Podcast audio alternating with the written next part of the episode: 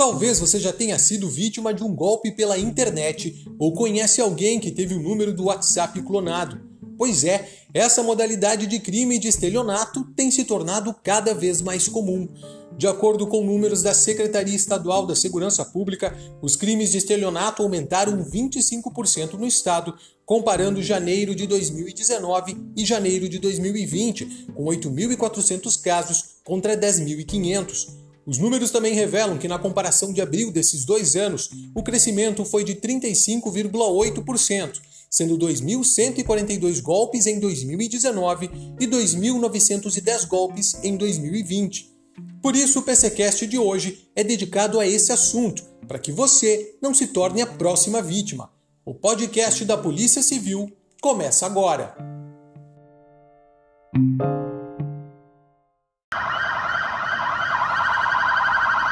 Um dos nossos convidados hoje é o titular da Delegacia de Polícia de Repressão aos Crimes Informáticos do DEIC, o delegado André Lobo Anicete.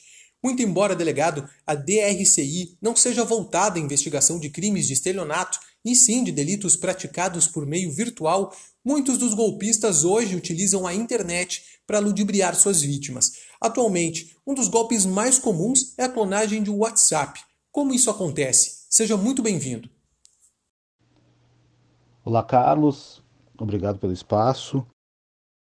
A clonagem do WhatsApp né, consiste em que criminosos, através da engenharia social, uh, criam uma história, né, uh, uma história de fundo, com, sempre com o objetivo de conseguir o código de segurança do WhatsApp, seja através de é, pretexto né, de confirmação de ter, determinados anúncios né, na, em sites de compra e venda, uh, seja para participação de alguns é, eventos né, que os criminosos criam uh, de pessoas famosas para fins de participação né, uh, nesses eventos, eles solicitam um determinado código.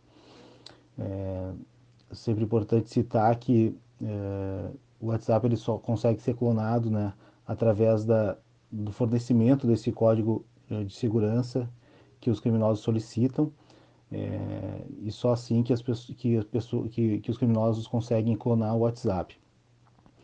Uh, e, e é, posteriormente, né, a partir dessa clonagem, que eles passam a entrar em contato com, com pessoas uh, do círculo, né, onde, tá, onde há, há esses contatos no próprio WhatsApp, para solicitar valores né, de depósito, pra, né, uh, criando toda uma, uma história de fundo, como se estivesse precisando daquele valor naquele momento.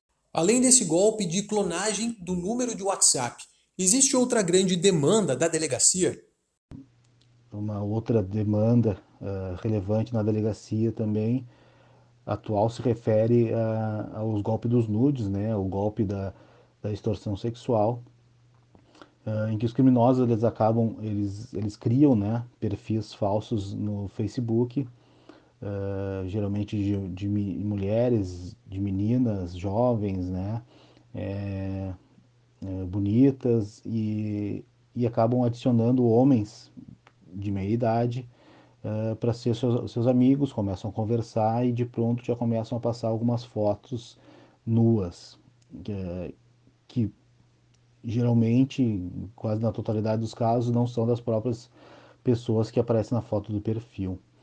É, posteriormente a isso, eles solicitam que os homens também passam, passem fotos para eles, para elas, né, ou para eles, os criminosos, e, e, a partir do momento que ele passa, ele começa, passa a ser extorquido, uh, primeiro uh, para pagamento de, de, eventual tratamento, né, uh, dessa vítima, dessa menina que teria sido vítima do, do suposto crime de pedofilia, e depois entra a imagem de policiais civis uh, solicitando valores para que não seja, seja solicitada, uh, representada né, a prisão preventiva daquele homem, uh, ou então mesmo para arquivar inquéritos policiais.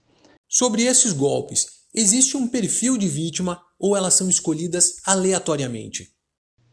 Bom, relacionado às vítimas, né, o perfil específico das vítimas, é, no golpe ali do, da, da clonagem do WhatsApp, não tem uma vítima definida, ela é de acordo com, uh, com que os criminosos conseguem obter o contato. E na, na no, no, golpe da extorsão sexual é mais é, é quase na sua totalidade, é na sua totalidade, né?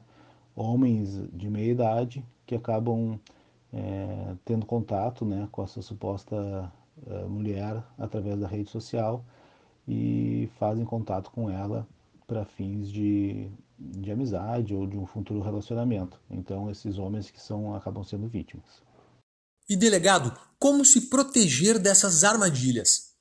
Uh, no, na, no, golpe da clonagem do WhatsApp, uh, jamais né, a gente deve fornecer o código de segurança. E caso forneça o código de segurança e perca o acesso, a gente existe um caminho, né, que é enviar e-mail para o próprio WhatsApp dizendo que a sua conta foi clonada para fins de retirada do ar daquela conta. Uh, uma possibilidade de proteção também né, fazer a, a, verificação em duas etapas do próprio WhatsApp, uh, em que é solicitada uma contrassenha, uh, o que evita, né, mesmo fornecendo o código, que esse WhatsApp seja clonado, porque precisaria da outra senha para conseguir acesso a esse WhatsApp. Já no, no golpe do, dos, dos nudes, o golpe da extorsão sexual, a gente tem que desconfiar daquelas pessoas que a gente está adicionando na rede social, né? Nem tudo que aparece ali é, é, verdadeiro. Então a gente tem que desconfiar sempre daquilo que a gente está recebendo, daquilo que a gente, com quem a gente está conversando, que a gente não sabe efetivamente quem é a pessoa do outro lado da, da tela, né? É, então evitar né, de passar fotos de pessoas para quem a gente não conhece. É, eu costumo dizer que é, a partir do momento que compartilhou determinada determinado arquivo na internet para a pessoa, essa pessoa pode compartilhar e pode perder o, o pode perder a origem, pode perder uh, o caminho desse arquivo e pode ser compartilhado facilmente. Então é cuidar com aquilo que a gente está compartilhando na rede, com aquilo que a gente está recebendo foi vítima de um desses golpes, seja por e-mail ou WhatsApp. Quem procurar? As pessoas podem procurar qualquer delegacia né, nos seus plantões ali para registro de ocorrência ou a ocorrência pela própria delegacia online. É importante sempre né, instruir essas ocorrências com o maior número de documentação que as pessoas tiverem, né? pode ser feito print das telas do celular, é, que seja onde demonstre né, a conversa, onde apareça o número de, de WhatsApp, eventual número de conta de depósito e outros dados sensíveis né, que ajudem a polícia a rastrear esses criminosos e, e identificar a autoria desses crimes. É, além dos canais ali, né, a gente tem, além dos canais de, da delegacia online, no próprio site da Polícia Civil, que é encontrada a delegacia online, tem tem um link específico ali no site da Polícia Civil, pc.rs.gov.br, uh, e ali pode ser feita ocorrência e também pode ser feito é, denúncias anônimas, né, no próprio site da Polícia Civil, uh, mas é importante salientar que determinados, determinadas condutas, uh, a denúncia anônima não, não ajuda muito o trabalho da polícia, porque demanda né, a, a presença de uma vítima, né, Uh, hoje, por exemplo, o estelionato ele precisa da representação da vítima, ou seja, depende da vontade da vítima que aquele criminoso seja processado. Então é importante que a vítima manifeste esse interesse em processar esse criminoso caso ele seja localizado, caso ele seja descoberto aquele que praticou determinado ato.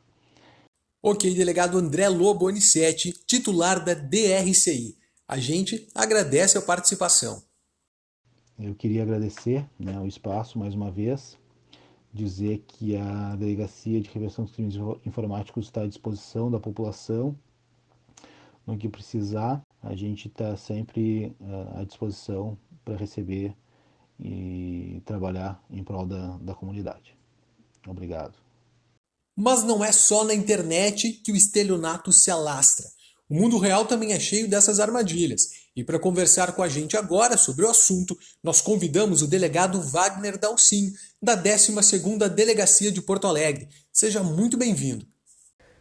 Inicialmente, eu gostaria de agradecer o convite da Divisão de Comunicação e Marketing da Polícia Civil para que possamos, através desse projeto inovador do podcast, levar ao grande público informações acerca do nosso trabalho, do nosso dia a dia e questões relativas à criminalidade que tanto assolam as nossas comunidades. Fora do meio virtual, quais golpes de estelionato têm feito mais vítimas na capital e região metropolitana no último ano?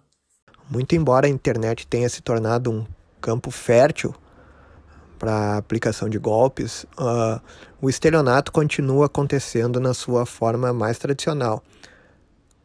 Então, ele continua acontecendo na, entre pessoas diretamente, ele continua acontecendo na forma escrita, ele continua acontecendo na forma falada.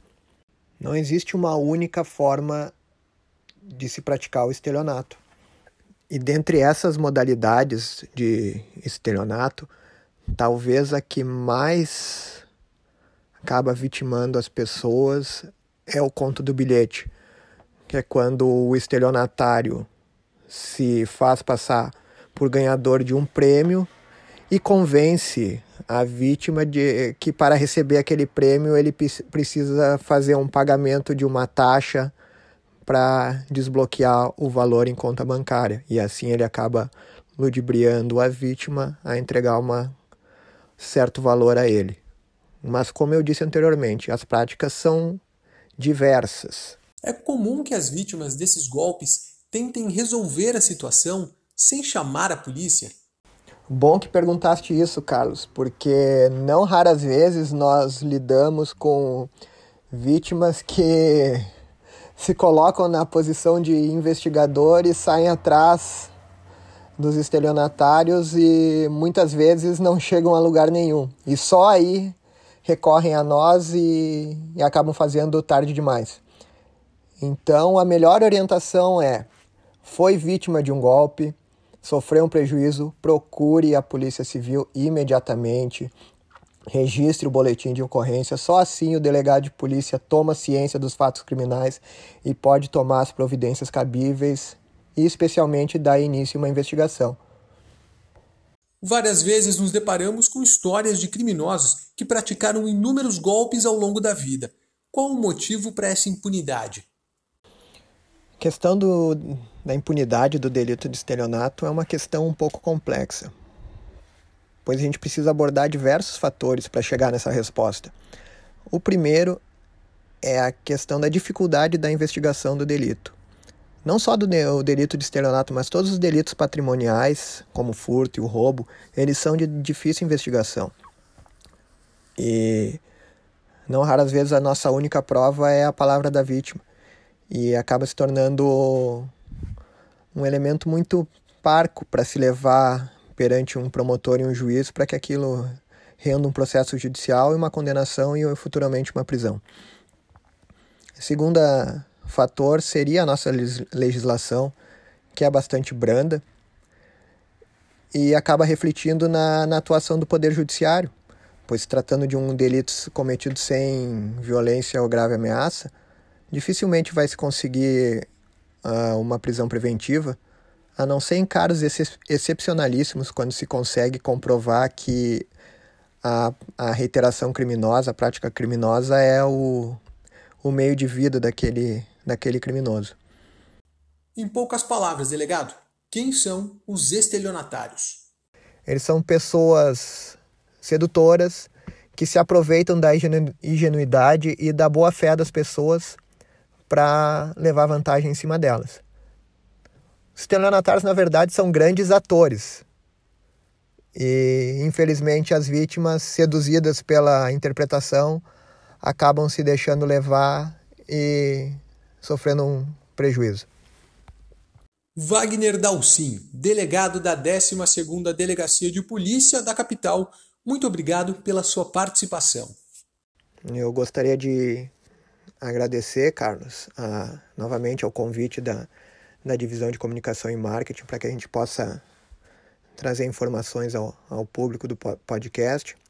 Colocar a 12 Delegacia de Polícia, que fica localizada na, na zona norte de Porto Alegre, à disposição das pessoas que não conhecem, para ir lá verificar o nosso trabalho, nos acompanhar, nos conhecer e aproveitar o ensejo para parabenizar a Polícia Civil, na pessoa da nossa chefe de polícia, delegada Nadine, por idealizar esse projeto tão inovador que é o podcast da, da Polícia Civil, uma forma moderna, barata e eficiente de se levar informação ao público. Muito obrigado.